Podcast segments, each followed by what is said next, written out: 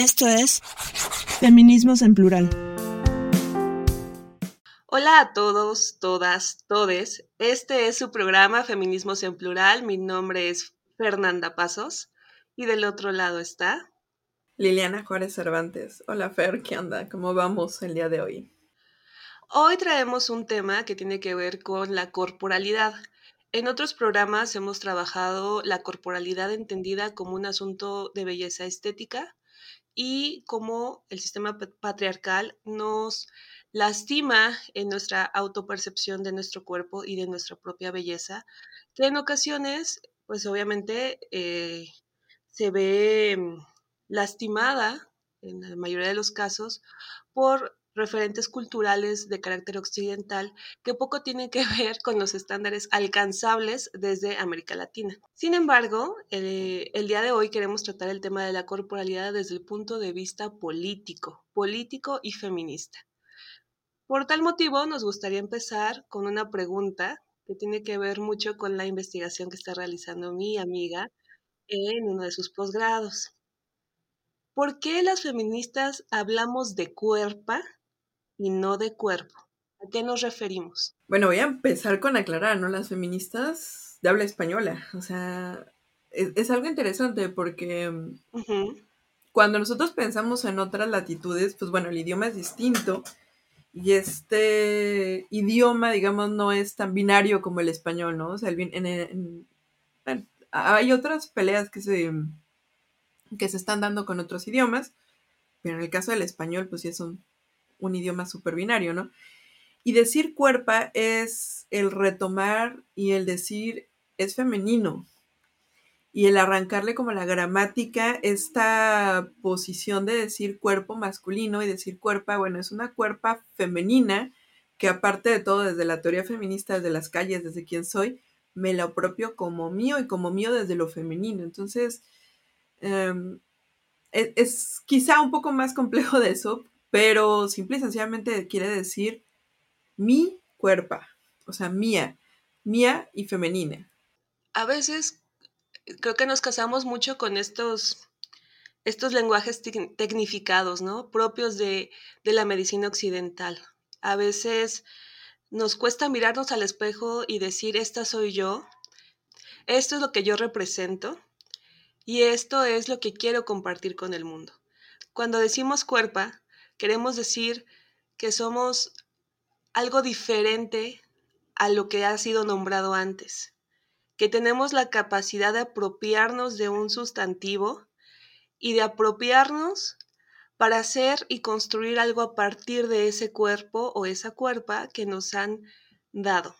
La, cuestión del cuerpo territorio o la cuestión de la cuerpa territorio, entendida desde América Latina, es un asunto que tiene que ver tanto con el feminismo de la Vyayala como con los ecofeminismos. Cuerpa, territorio, ¿a qué te suena, Lili?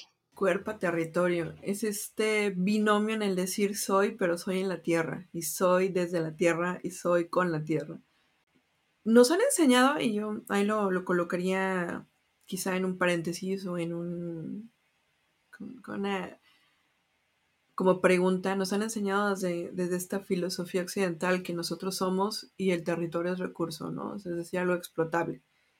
Pero desde este feminismo quizás más indígena latinoamericano, o me atrevería a decir americano en general, la idea de yo con el territorio, yo con mi tierra, con los árboles, con los ríos, con las montañas, estoy conectada. No es algo que se separa, somos, somos en función de este contexto, somos en función de dónde estamos, somos en función de la comunión que tenemos con el ambiente y con el espíritu, con todos los recursos naturales, y lo pongo como recursos entre comillas, porque a diferencia de este contexto que te diga de extracción, ay sí, este es un río, entonces el río tiene agua, y entonces el río tiene agua y el agua sirve para, ¿para qué lo usamos? ¿Para qué lo usamos? Pues para beber o para la industria. O, sea, esa es como la filosofía que nos han enseñado. Y desde este reconocimiento de cuerpo-territorio, es decir, este río no es un recurso, es parte de quien soy, parte de mi identidad, parte de mi propio cuerpo y cuando lastiman el río me lastiman a mí en mi cuerpo, en mi corazón, en mis venas, en mi alma. Y hay este, esta comunión importante. Y a partir de, de entender esa comunión súper linda que tenemos las mujeres con la naturaleza, es que nosotras podemos entender por qué a las mujeres han sido mucho más vulneradas cuando se habla de la defensa del territorio, cuando se habla de la defensa de los recursos naturales, de los ríos, de las tierras. las, los reto a que se pongan a investigar desde Canadá, en Estados Unidos y obviamente en México, en Colombia, en todos, todos, todos los lados de América Latina y América en general, que veamos cuáles han sido las víctimas de la violencia tan grande que han tenido las policías y las corporaciones cuando tratan de quitar y usar estos recursos extractibles y para buscar el desarrollo. Y van a ver cómo la verdad, desgraciadamente, las mujeres han sido las más vulneradas. Y al mismo tiempo, cómo han buscado, cómo han entendido que en el momento que se pierda estos recursos, en el momento que se lastiman las montañas, los ríos, se está minando su propio cuerpo, ¿no? Entonces también es eh, importante entender cuando se habla, por ejemplo, de, del despojo de la tierra y de la agresión hacia la tierra, no se puede entender si no se queda claro que también todas estas agresiones son sobre el propio cuerpo de las mujeres y sobre todo las mujeres indígenas. Estamos conectadas en ese sentido con nuestro propio entorno. Quizás es una parte muy esencialista del feminismo. Esa es parte de la crítica que se ha recibido, ¿no? De, a ver, las mujeres cuidan y entonces no se estará reproduciendo un estereotipo de género a partir de entender a las mujeres como cuidadoras de la naturaleza. Yo en lo particular pienso que no, que estamos tan conectadas con la madre naturaleza, en algunos casos con la Pachamama así nombrada, que entendemos el valor de la tierra, no solo como algo que nos permite sobrevivir y extender el tiempo que estamos aquí, sino también lo vemos hacia futuro. Estos discursos de la sostenibilidad y la sustentabilidad, dependiendo cómo, cómo se traduzca, poco, eh, poco reconocimiento actual se le da a la lucha de las mujeres en esta, en esta preocupación por bienestar, bienestar con el planeta, ¿no? Entonces, pensar el feminismo desde la ecología política, desde el ecofeminismo, es entender que la corporalidad y la territorialidad son una sola, que no, estamos, no somos seres aislados de un ecosistema complejo y mucho más eh, fuera del antropocentrismo. Esto quiere decir, nosotros no, no, no solo somos personas que habitamos un espacio y ya, somos, somos personas y somos seres humanos en el sentido en que nos, nos entendemos como parte de un todo mucho más complejo y que está no solo al servicio nuestro, es decir, la naturaleza no está solamente para que nosotros nos sirvamos de ella, sino para retribuirle algo a ella misma. ¿no? Ahora, estas son algunas aproximaciones a la corporalidad. Sin embargo, como dije desde un inicio, queríamos tratar el asunto de la corporalidad desde el punto de vista político. Entonces, regresando a la cuestión política, ¿qué significa entender el cuerpo como objeto, así, objeto de deseo? El cuerpo como objeto de deseo. Voy a hacer un paréntesis antes de contestar. es que me encantan estos temas, ya lo sabíamos. Eh, y me duelen mucho estos temas. Y se puede ser y tener estas dos facetas, ¿no? O sea, creo que el punto, y, y, lo voy a dejar así un poco abierto, porque creo que cuando nosotras no estamos tan metidas en este tema suena rarito, y sobre todo desde, y lo voy a decir también, desde esta formación política que pues, tú y yo tenemos, ¿no? O sea, no nos han enseñado que el cuerpo, el deseo, y sobre todo el deseo sexual, esté metido en temas de política. O sea, nos enseñan mucho, es que el estado de los partidos y y hablar esto también es romper estos paradigmas. Eh, tenemos mucho esta idea de, política tradicional, de partidos políticos tradicionales, súper aburrida, francamente. Respeto a mis colegas que se dedican a eso, pero vaya, qué flojera solo pensar que la política solo está ahí, cuando la política está en todos lados. Exacto, y sí quería hacer ese, ese ese punto porque desgraciadamente creo que sí estamos muy con muy mala fama de que nos dedicamos a hacer y que la política es eso, ¿no? Pero bueno, en ese punto, y ya ahora sí, llegando a, tu pregunta, de temas del deseo. Cuando pensamos en el, en el cuerpo y en la posesión, es súper interesante. Porque la mujer deja de ser mujer, la, la mujer deja de ser persona para volverse objeto, para volverse, ya saben, un ser humano en todo sentido, de con derechos, sentimientos, eh, deseos, placeres, miedos. Todo eso lo perdemos en función de ese deseo, no nuestro, del otro. Y regresando como a ese tema del territorio, que ahí es donde a mí me, me interesa, y, obviamente lo estoy hablando desde una perspectiva mucho más latinoamericana, y habrá otros, otras áreas de la vida que nos digan realidades distintas.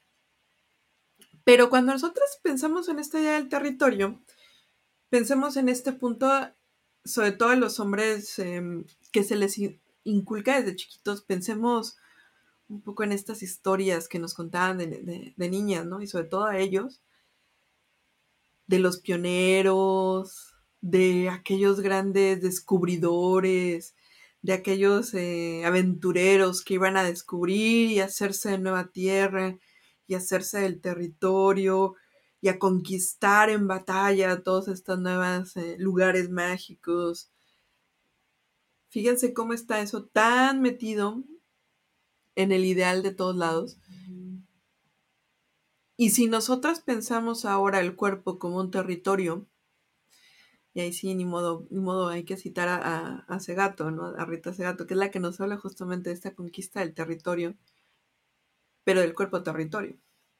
Y entonces la mujer deja de ser mujer, entonces la mujer deja de ser un ser humano para convertirse en un territorio a poseer. Y ahí está la cosa como toda más triste, porque ni siquiera es un elemento de deseo sexual. Y eso es algo bien curioso. Cuando ustedes piensan, por ejemplo, en tema de violación o de feminicidio, se nos ha igual inculcado el tema de que es que fue el deseo descontrolado del hombre que vino aquí a, a querer poseer a esta mujer porque no pudo su instinto de deseo tan profundo. Y no es cierto. No es cierto, es un tema de posesión y de control, como dices, político y territorial de este cuerpo de la mujer. Entonces, cuando pensamos igual en estas mujeres que son utilizadas para el deseo, pues yo lo vería en esas dos caras, ¿no? O sea, punto en el cual te objetivizas, te deshumaniza, te quita toda la posibilidad de ser una persona, un humano con todas las conexiones que tiene para volverse un objeto de posesión y al mismo tiempo te conviertes en este territorio que quiere ser conquistado por ese hombre conquistador que se le enseña a hacer eso, ¿no? A usar, a poseer. Igual, regresamos un poco, es que por eso es tan divertido y tan triste a la vez pensar todo en el ecofeminismo, ¿no? Porque decía, no, pues al hombre se le enseña a que el territorio es para usarse, para ganar provecho, para tomar ventaja de los recursos, ¿no? Para ser explotado.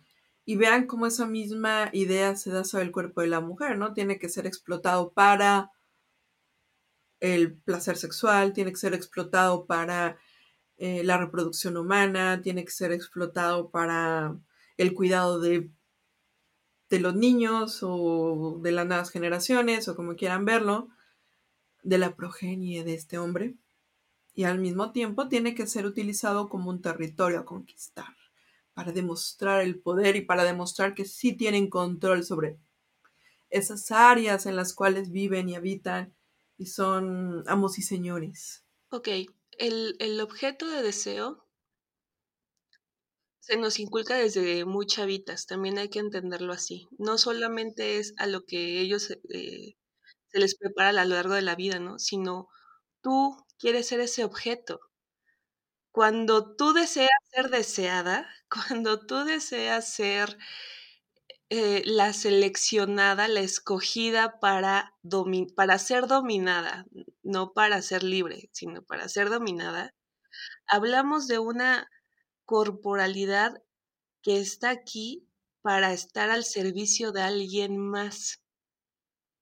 Cuando la mujer, cuando a las mujeres se nos enseña a ser buena hija, buena esposa, buena amante, buena madre, es siempre en función del rol que desempeñas y de los intereses de otra persona. Desde el cuerpo, desde nuestra corporalidad, cuando resistimos a este impulso naturalizado de que debemos ser deseadas, la cosa va cambiando. La sexualidad deja de ser un asunto de consumo y desecho y comienza a ser un asunto de deseo con placer mutuo, con, con placer mutuo, no de complacer, no de quedar bien con el otro, sino de brindarnos apoyo, afecto y placer mutuamente. Esas son cosas bien interesantes que se tiene que trabajar a lo largo de la vida, porque, insisto, se nos educa a estar siempre al servicio de otros cuerpos y de otras necesidades y no de las nuestras. A esto, ¿esto que nos lleva? Mencionabas a, a las mujeres de una forma muy, muy por encima, me parece. Hablemos de trata de personas. Esa es la esclavitud real que viven cientos de millones de mujeres actualmente. Hablemos de pornografía. Hablemos de OnlyFans, si quieren entrarle a OnlyFans también, ¿no? Porque esos son temas que se han normalizado. Hablemos de prostitución. Todo esto tiene que ver con convertirnos a las mujeres en mujeres de consumo. No, no, no te preguntas cuando, si hay algún varón escuchándonos, no te preguntas cuando vas al putero, ¿no? Al table dance, ¿cómo está esa persona? ¿Por qué está ahí? ¿Por qué no encuentra otro trabajo? ¿Por qué la precariedad laboral la orilló, la, la, la llevó a tomar ese camino? Hablemos de los vientres de alquiler. Son personas, pero siempre el servicio sexual reproductivo, en el último caso, de consumo de alguien más, incluyendo a otras mujeres, que eso es, los vientres de alquiler nos da para un tema, para un programa por sí mismo, ¿no? Eso me lleva a pensar que si somos, si las mujeres nos terminamos convirtiendo en un objeto, también podemos convertirnos en un desecho. ¿Qué pasa con estas mujeres que por más que se esfuercen, por más cirugías que se hagan, ya llegaron, digamos, a su tope en cuanto a su capacidad de generar erotismo frente a otros o en cuanto a generar eh, posibilidad de reproducción para otros, para el disfrute de otras personas. ¿Qué pasa con cuerpos como el de Madonna, que fue un ícono en los años 80 y ahorita se le están yendo a la yugular por seguir siendo una mujer hipersexualizada en sus setentas.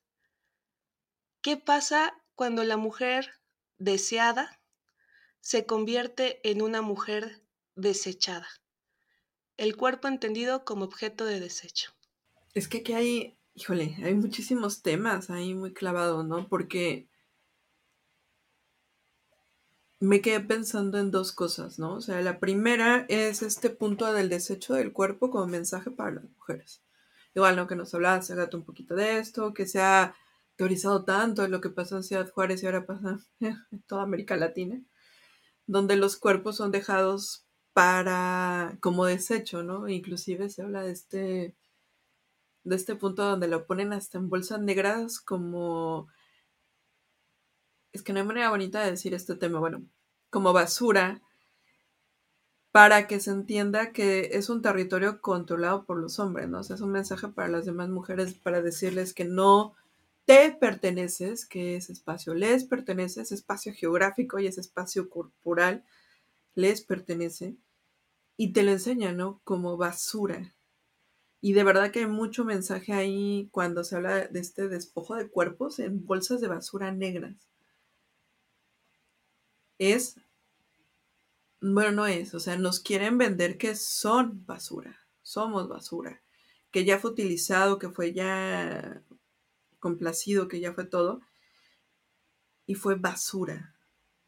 Y luego hay un caso que hablábamos un poco antes de, entrar al aire, que es de los más icónicos y además de los más terribles que hemos visto, que es el de Ingrid Escamilla, que otra vez, ¿no? Vimos este cuerpo de ella. Bueno, yo no lo vi, ni quiero verlo, ni espero que ustedes lo vean, donde después de haber vivido su vida con las violencias que la vivió, su pareja no solo la asesina, sino intenta despojar el cuerpo, cual como basura. Y luego todavía de eso vienen estos policías y esta prensa a utilizarlo y a consumir el cuerpo pues bueno, ya eh, totalmente abierto, totalmente desviscerado, a consumirlo y a venderlo y a sacar dinero del cuerpo de una mujer. Y luego todavía, y eso fue algo que a mí me impactó mucho cuando lo supe, que todavía esas imágenes de ella se utilizaron en la pornografía a nivel internacional. Y te quedas pensando cómo demonios llegamos a esto, ¿no? ¿Cómo demonios esta idea del cuerpo utilizado para el placer masculino, para la ganancia masculina de dinero, estamos hablando, para el beneficio económico de dinero, y al mismo tiempo el mensaje clarísimo, ¿no? Eres basura. tú ya viviste tu ciclo, eres basura. Entonces también nos están enseñando mensajes claros, ¿no? O nos quieren enseñar mensajes claros ahí. sirves en función de que estés buena, que tengas esta idea de que tu corporalidad, y ya lo hemos hablado, esta idea de que el cuerpo se someta a las ideas que nos han impuesto sobre belleza en cuanto el cuerpo funcione a razón de las, de las necesidades reproductivas de otro. O sea, estamos hablando no solo del parir, sino del criar, del cuidar, etcétera, etcétera, etcétera, que también ya hemos hablado un poco de eso. Pero también está la parte de funcionas a razón de que a mí me sirves para complacer mis deseos sexuales. Y también funcionas a razón de que a mí me funciones para demostrar mi poder sobre este territorio, mi poder sobre este cuerpo, y cuando dejas de ser funcional para mí, varón o sistema patriarcal o como quieras ponerle, eres basura, eres desechable. Fíjate que, que me quedé pensando igual en una frase súper interesante que hablaban de Ciudad Juárez, igual de ese gato, que hablaba de las mujeres que trabajan en, eh, la maquila y cómo se presentaban ante, ante el mundo capitalista, ¿no? O sea, son mujeres racializadas, son mujeres inmigrantes que migran de, otras partes de México a trabajar en Ciudad Juárez. Y además que su mano de obra en comparación a los Estados Unidos es sumamente barata. Uno decía, bueno, para el capitalista entonces, ¿qué significa, no? Son mujeres desechables. Y justo ayer me, me quedé viendo, ya sé, una película muy interesante, que es esta de Nola Holmes, la segunda parte, igual que aparece esta fábrica donde las mujeres pues, se mueren y... Mira, mientras sigamos sacando dinero de la muerte de las mujeres eh, eh, en la fábrica, a nadie le importa. Las mujeres somos desechables en ese sentido. Nos han enseñado que la vida, o han querido enseñar que la vida de las mujeres es desechable, un despojo. Siempre que se le pueda sacar recursos para todo lo que hemos hablado, sirve. En el momento de que ya no, a la basura. A la basura y a un despojo de la identidad y de la humanidad de esa basura. Es, es, em, es algo muy cierto, ¿no? Digo, yo toqué los casos extremos de la prostitución, de los vientres de alquiler, el tema de la trata de personas, pero ese tratamiento que se le da a las mujeres, aún en empleos formales y con prestaciones, es una constante. En algún tiempo eh, me tocó ser, mm, digamos, no, no, llegué a secretaria particular de un político, pero sí a, a una persona muy cercana y me es básicamente vives en función de él, de el hombre político, ¿no? Y, y cómo eso te va deshumanizando en cuanto a tu capacidad de generar relaciones o vínculos afectivos, porque la mujer que vale es la mujer soltera sin hijos, porque tiene más tiempo para dedicarle al trabajo. Y cómo te venden esta supuesta libertad que como mujer independiente estás logrando a partir de un desarrollo económico o un mayor ingreso económico cuando eso te va deshumanizando a lo largo del tiempo. Si tengo más dinero en comparación a mi compañera que, materna o en comparación a mi compañera que, que mm, es casada, pero dinero, pero dinero para qué? ¿Cómo se vive el éxito en una sociedad capitalista? ¿no? Antes también de entrar al programa estábamos hablando del individualismo, ¿no? Y de la precariedad laboral y de cómo tenemos un montón de chambas que hacer para tener, para poder darnos una vida, digamos, medianamente eh, cómoda, que no necesariamente opulenta, ¿no? Ser primermundista o ser tercermundista no importa, las tensiones están igual. Lo, yo acá que me encantan los temas urbanos, bueno, el esfuerzo que tuve que hacer para, para convertirme en propietaria fue un esfuerzo descomunal y todavía no lo termino de lograr. Las personas que rentan, cómo se están viendo desplazadas, a pesar de que tienen trabajo, además de que tienen eh, la capacidad de pagar de forma puntual, ¿no? Cada renta, cada mes. Y estas desproporciones, ¿no? De las inequidades que nos van arrastrando a convertirnos, y no solamente a convertirnos para otros, sino a creérnosla de que somos desechables, ese es para mí el mayor riesgo, cuando tú ya te la empiezas a creer de que eres una mujer objeto deseable y eventualmente desechable. Así como tú le das este match o next en las aplicaciones de, de Tinder, Bumble, la que usted quiera nombrar, de mm, ya consumí este cuerpo, voy a darle al siguiente, es un poco parecido para, para hacerlo como más vivencial, ¿no? Más, más próximo a, a la vida cotidiana. Ahora, ¿qué pasa ante este paradigma de deseo, desecho? Las feministas, ¿qué hacemos? ¿Cómo entender nuestra corporalidad y nuestra cuerpa como un territorio que resiste desde una política feminista del autocuidado, la, la autopreservación, la autonomía y la autoestima? ¿Cómo entendernos como cuerpo territorio? A mí me encanta porque lo que hemos visto las feministas ha sido el uso de estas mismas herramientas que, que nos han cosificado para apropiarnos. A mí de los elementos más bellos, y me costó, fíjate, mucho tiempo entenderlo, mucho tiempo verlo así, mucho tiempo analizarlo, es las mujeres que utilizan el desnudo para protestar.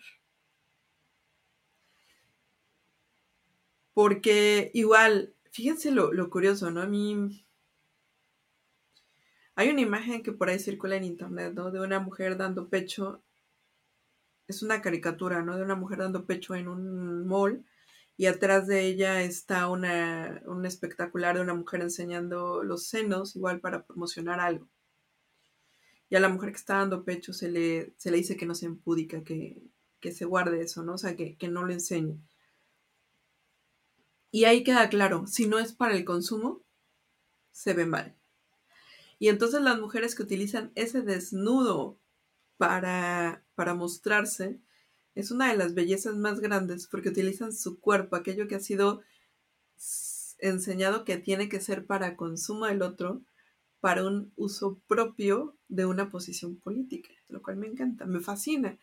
Y luego vemos otro tipo de cosas en las cuales, igual, a ti que te encanta el tema de la ciudad, ¿no? O sea, el hecho de poner el cuerpo en la ciudad y decir lo disfruto y, y marcho en las calles y estoy, grito y soy feliz y vengo aquí con mis amigas y lo disfruto, también es un acto bien político cuando nos han enseñado que la ciudad no es nuestra.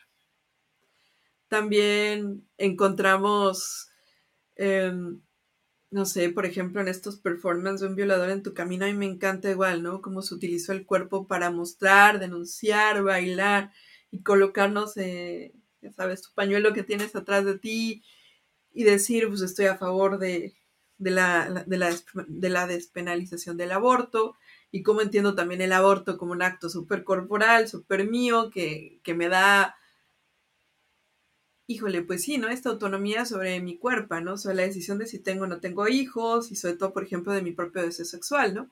Y de mi propio placer y de mi propio autocuidado. Y luego vemos así un montón de ejemplos que a mí me fascinan. Hay... También hay otro ahí, bueno, hay miles, ¿no? La Santa Vulva que anda, que, que también va contando y relatando las historias de, la, de la vulva que, ha sido violentada, que ha sido agredida, que ha sido ultrajada, que ha sido utilizada em, de mil formas para, para que no se, vea, no se tache de inmoral, que, que, eso sí no se observe, pero que al mismo tiempo estos agresiones territoriales la han vulnerado tanto y el sacarla a las calles, el decir es importante, es existe, eh, es sagrada, es este, femenina y al mismo tiempo tiene derecho a contar su propia historia, es increíblemente, ¿no? También, inclusive me atrevería a decir, y con, con las propias experiencias, ¿no? Que hay un grupo de, de, feministas también desde otro feminismo que se está hablando, por ejemplo, del trabajo sexual y no de la prostitución, que también hay mujeres que, que están híjole, usando su cuerpo de maneras artísticas para mostrar en, la ocupación de, territorios, por ejemplo, el, famoso Ocupa en la Ciudad de México, que una de las otras que a mí más me encanta de todo el movimiento feminista es igual, ¿no? Donde está en, en el Ocupa, mostrando todo su cuerpo en el escritorio, en esta dimensión de poder, y ocupándolo, ¿no? O sea, ese cuerpo que ocupa un territorio que no era de ella, ¿no? Que no está permitido, que está dogmado por, eh, por este poder político clásico, ¿te gusta? De partidos políticos e instituciones y dicen, no, la política, el cuerpo y mi persona también pertenecemos aquí. Y son una serie de cosas que nosotros vamos utilizando para, para decir estamos, somos y pertenecemos desde consignas, que también, Dios, hay una que te encanta, Fer, ¿no? La de una, una que dice que no, ya te dije que no y bla, bla, bla. yo sé que te encanta esa. ¿Y cómo vamos utilizando esta corporalidad para decir una cuerpa? Porque también otra vez, cuando nos han retirado el cuerpo por todos lados, y nos han dicho que no es nuestro, sino esta función de todo lo que habíamos venido platicando, decir cuerpo, es decir, es mío. Es mía, es mi cuerpo. Y segunda, cuando nos han dicho que esa cuerpa no es para nuestro disfrute, uso ni gozo, y ponerla en el espacio público, decir, yo disfruto, lo uso y hago lo que se me da mi gana con mi cuerpo, qué acto tan político y qué acto tan maravilloso tenemos en la vida. Algo que me dejaste pensando, obviamente hay, hay diferencias entre feministas liberales, feministas transincluyentes, feministas abolicionistas, feministas radicales. Hay que poner el ojo en, el, en quien consume, no en el cuerpo consumido. Más que villanos y víctimas, entenderlos como un proceso dentro de un sistema mundo en el que culturalmente la prostituta o la trabajadora sexual va a ser entendida de una manera y es orillada a tomar la decisión sobre ese trabajo o esa, esa violación sistemática de su sexualidad, dependiendo, insisto, desde qué feminismo abordes el tema, a partir de un contexto concreto, ¿no? No se llega a la prostitución, no se llega al trabajo sexual completamente libre y de forma autónoma, ¿no? Habrá que hacer un capítulo particular, igual, insisto, ¿no? Sobre el tema. Pero me quedé pensando aún más en el asunto de vernos a nosotras mismas no solo como seres humanos deseables o desechables, sino eso, como seres humanos que estamos aquí generando otras cosas además de satisfacer los deseos del capitalismo, sea este de Estado, sea este desde el punto de vista de la sexualidad o desde el punto de vista laboral. La vejez, por ejemplo, es una realidad que en el futuro habremos de vivir, espero, si llegamos a viejas, ¿verdad, Liliana? Eh, habremos de vivir de una manera diferente, ¿no? Pero yo al menos viendo la, vejez que está viviendo mi mamá de una forma amorosa con ella misma o que está viviendo amigas, ¿no? De, de, ella, que están viviendo de una forma amorosa, ¿no? Compartida, hermanada. Perdón, pero no me parecen mujeres de desecho porque ahora sean jubiladas. Para nada. Son mujeres muy activas que nos están brindando un montón de, satisfacciones, no, no digo de, cuidados, porque obviamente las mamás tienen un chip diferente, ¿no? Sino un montón de, de satisfactores en el entendido de que es posible tener una vejez digna y no convertirte en una mujer de desecho en cuanto pasas los 30, los 40, los 50, los 60 o más. Eres una mujer con un valor concreto y ese valor te lo puedes dar tú, no esperes a que el sistema capitalista o el sistema de consumo te lo dé porque eso nunca va a pasar. Porque así como están regresando las tallas doble cero, en una década van a regresar otro tipo de tallas. Y nunca vas a embonar 100% en la, en la mujer ideal que están buscando los mercados. Inclusive si tú tienes esta belleza occidental maravillosa, no vas a encajar. ¿Por qué? Porque eres una mujer independiente libre y con un valor muy concreto. En fin, ¿con qué te gustaría terminar, Liliana? ¿Con qué me gustaría terminar? Me gustaría terminar con el disfrute de la cuerpa. Quiéranse. Es, es, no, no hay otra. No hay otra cosa. No dejemos que nadie más se apropie de nuestra cuerpa. El amarnos, el querernos, el disfrutarnos es un acto tan político y mil veces más político que votar. Así que amense. Y resistan, resistan a, las presiones. No es sencillo. En un mundo en el que te dice, odiate como eres, porque eso es lo que dicen en la radio, en la internet, en la televisión, nos dicen, odiate porque nunca eres suficiente y nunca vas a ser suficiente. Decir soy suficiente para mí es el acto más político que puedes tener a lo largo de tu vida. Soy suficiente para ti, soy suficiente para mí es un eslogan que te puedes poner en una cartulina y pegarlo ¿no? en algún lugar de tu casa. Porque si no te empiezas a amar tú, vas a creer todos estos discursos de cómo debe ser una mujer en pleno siglo XXI, cuando simplemente la única manera de ser una mujer en el siglo XXI es viviendo es disfrutando, es siendo tú misma. En fin, me despido. Mi nombre es Fernanda Pasos. Yo soy Liliana Juárez Cervantes. Y esto fue Feminismos en Plural. Gracias, Gracias por, escucharnos. Hasta, la, próxima semana. Síguenos en nuestras redes sociales, Facebook, Twitter, YouTube e Instagram.